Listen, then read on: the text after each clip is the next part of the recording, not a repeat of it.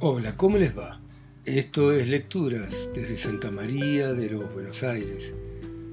Esta ciudad, yo qué sé, tan rara en este continente, también demasiado extravagante. Y hoy vamos a comenzar a leer un relato de Joseph Roth. Roth fue un escritor que nació en el Imperio Austrohúngaro en septiembre del 94 y murió en mayo del 39. Fue un novelista y periodista austríaco de origen judío que escribió novelas de calidad como Fuga sin fin o La cripta de los capuchinos y su obra más conocida es La Marcha Radetzky, que describe el ocaso del imperio austrohúngaro a través de la historia de la familia Trota. Está considerado junto con Broch y Musil uno de los escritores más importantes centroeuropeos del siglo XX. Su obra tuvo gran éxito y fue reconocido en vida y póstumamente también. Ahora tuvo una vida bastante desgraciada. Nació en Galicia, dentro del imperio austrohúngaro, cerca de la frontera con la Rusia del zar, y hoy esta región se divide entre Polonia y Ucrania. La caída del imperio austrohúngaro con la Primera Guerra Mundial influyó mucho en su vida y tuvo un sentido de pérdida de patria que lo acompañó en sus obras. Su mujer era esquizofrénica, por lo que tuvo él varias crisis emocionales y financieras.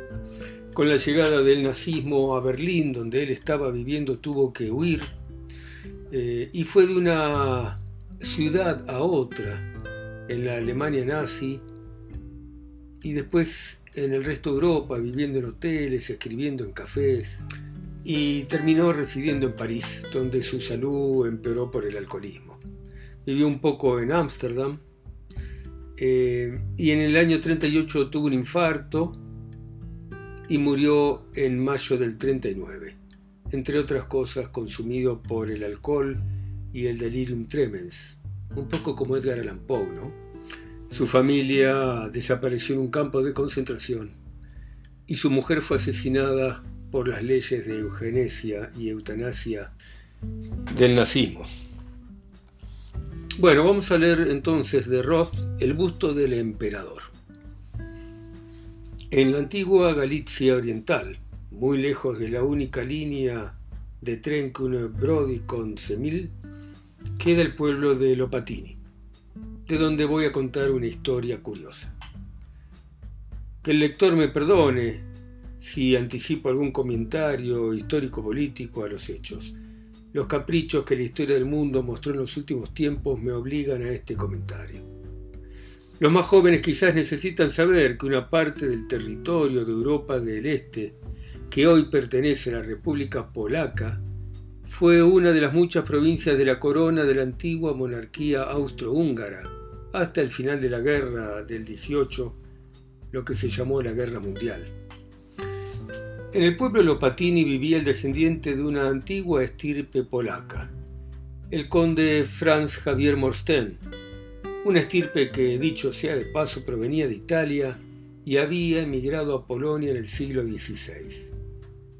El conde Morsten había servido de joven en la novena de dragones y no se consideraba ni como polaco, ni como italiano, ni como aristócrata polaco o italiano, no, como muchos de sus compañeros de las otroras provincias de la corona de la monarquía austrohúngara, era simplemente uno de los hombres más finos y nobles del austríaco, es decir, un hombre supranacional y por lo tanto un auténtico aristócrata.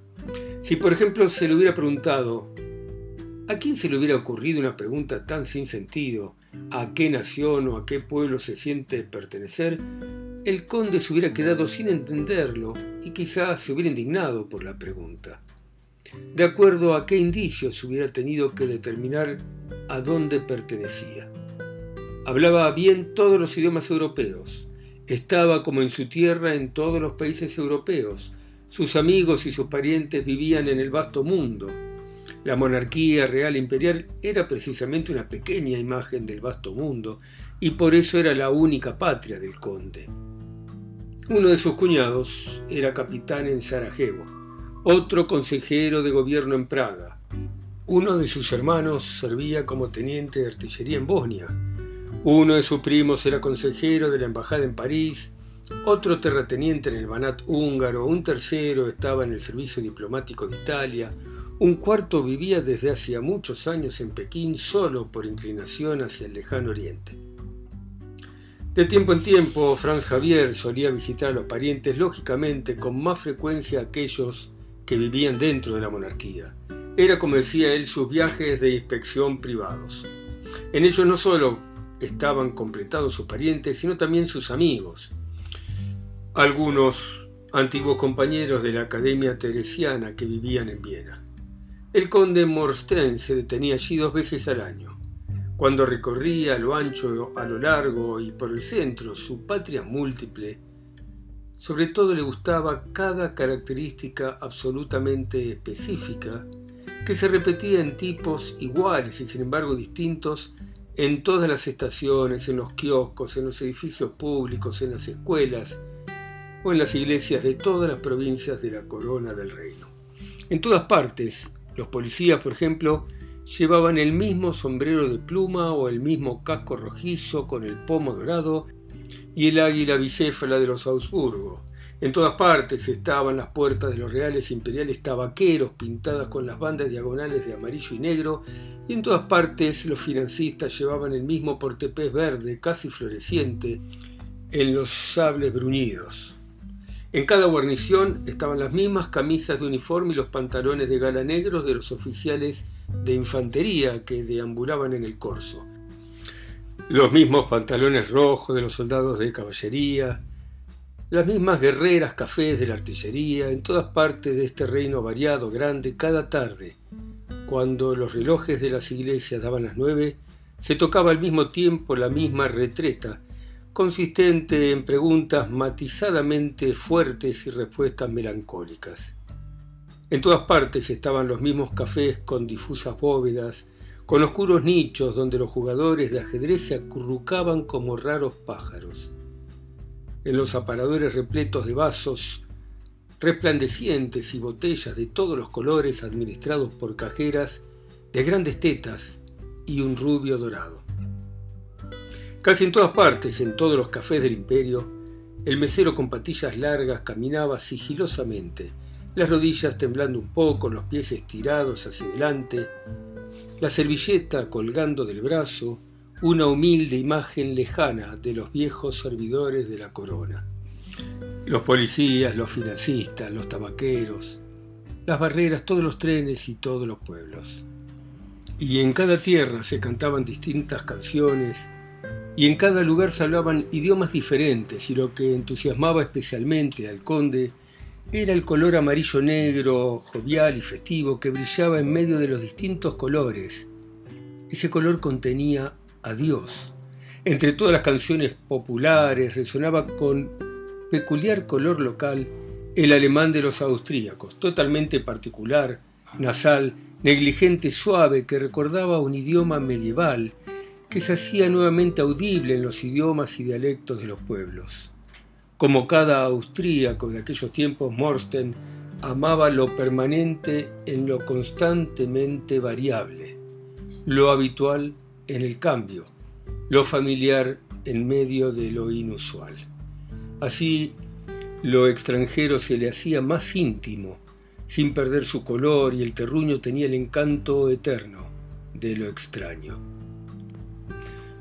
En su pueblo Lopatini el conde era más que cualquier instancia oficial, a las cuales conocían y temían los campesinos y los obreros, más que el juez de la pequeña capital de distrito más cercana, más que el capitán de ese mismo distrito, más que los altos oficiales que cada año comandaban las tropas en las maniobras, hacían cabañas y casas para los cuarteles y sobre todo representaban aquel poder bélico especial de las maniobras que es más imponente que el poder bélico de la guerra verdadera.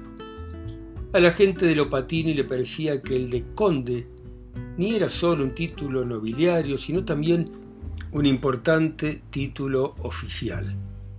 La realidad no los dementía, porque debido a su reputación el conde de podía reducir impuestos exceptuar del servicio militar a los hijos enfermizos de algún judío, promover el recurso de gracia, perdonar o disminuir el cartílago de quienes habían sido juzgados duramente, conseguir descuentos en los ferrocarriles para los pobres, castigar legalmente a gendarmes, policías y funcionarios públicos que abusaran de su poder, hacer que candidatos a magisterio que esperaban un puesto fueran nombrados suplentes del gimnasium, de suboficiales retirados podía ser comerciantes, carteros y telegrafistas, becarios de estudiantes, hijos de campesinos pobres y judíos. ¿Con qué gusto llevaba a cabo todo eso? De hecho, era una instancia no prevista por el Estado, sin duda, más ocupada que la mayoría de las oficinas públicas que él tenía que visitar para hacer diferentes gestiones. Para cumplir con sus obligaciones, utilizaba tres escribanos y dos secretarios. Además, fiel a las tradiciones, ejercía la caridad señorial, como se le llamaba en el pueblo. Desde hacía más de cien años, cada viernes, Vagabundos y mendigos de los alrededores se reunían frente al balcón de la casa Morsten para recibir de los lacayos monedas de cobre envueltas en papel. Normalmente el conde aparecía en el balcón y saludaba a los pobres, y cuando agradecía a los mendigos que le agradecían, era como si el benefactor y beneficiarios intercambiaran agradecimientos. Dicho sea de paso, no era siempre la bondad del corazón lo que daba origen a esta caridad, sino una de aquellas leyes no escritas de esas familias nobles. Sus antepasados se preciaban de haber practicado la ayuda, la protección y la beneficencia por amor al pueblo. Sin embargo, durante la transformación de la estirpe esa bondad se había enfriado y petrificado paulatinamente como un deber y una tradición. Por lo demás, el vehemente altruismo del conde Borsten era su única distracción, su única actividad. Le daba señorío a su vida ociosa, pues, a diferencia de sus iguales y vecinos, no le interesaba ni la cacería, ni un sentido, ni una meta, ni una benéfica confirmación permanente de su poder. Haberle conseguido una tabaquería este, o una licencia aquel, o a un tercero un puesto, o a un cuarto una audiencia, hacía que su conciencia se sintiera tan satisfecha como su orgullo. Pero si fracasaba alguna mediación para cualquiera de sus protegidos, intranquilizaba su conciencia y su orgullo sería, y no cedía y apelaba a todas las instancias hasta imponer su voluntad, es decir, la de sus protegidos. Por eso el pueblo lo honraba y lo amaba porque el pueblo no tiene una idea exacta de los motivos que mueven al hombre poderoso a ayudar a los pequeños e insignificantes. Sencillamente quieren ver a un buen señor, y es más noble en su confianza infantil en los poderosos que la de los fieles del magnánimo. El más preciado y profundo deseo del pueblo es saber a los poderosos justos y nobles. Sin embargo, se venga cruelmente cuando los señores lo decepcionan Igual que un niño que, por ejemplo, destruye totalmente locomotora de juguete cuando falló. Por eso se le dan al pueblo poderoso justos y juguetes estables, como a los niños. Ciertamente, el conde Morsten no pensaba semejantes consideraciones cuando ejercía la protección, la justicia y la caridad. Pero estas consideraciones que quizá habían conducido a algunos de sus antepasados a la práctica de la justicia, la compasión y la caridad, influían en su sangre, como se dice ahora en el subconsciente, de su vástago. Y así, como se sentía obligado a ayudar a los débiles, de la misma forma sentía estima, obediencia y respeto ante aquellos que se encontraban en más alta posición que él. La persona de su real imperial majestad, a la cual había servido, era para él una aparición extraordinaria siempre. Le era imposible, por ejemplo, ver al emperador simplemente como un hombre. La fe en la jerarquía transmitida estaba sentada tan fuertemente en el alma de Francisco Javier que amaba al emperador no a causa de sus características humanas, sino de las imperiales. Renunciaba a cualquier trato con amigos, conocidos y parientes si en su presencia pronunciaban alguna palabra irrespetuosa sobre el emperador. Quizá ya entonces se sospechaba, mucho antes de la caída de la monarquía, que los chistes pueden ser más letales que los atentados de un criminal y las conversaciones serias, renovadoras del mundo, más rebeldes y ambiciosas. Ciertamente la historia le hubiera dado entonces la razón a las sospechas del conde Morstein.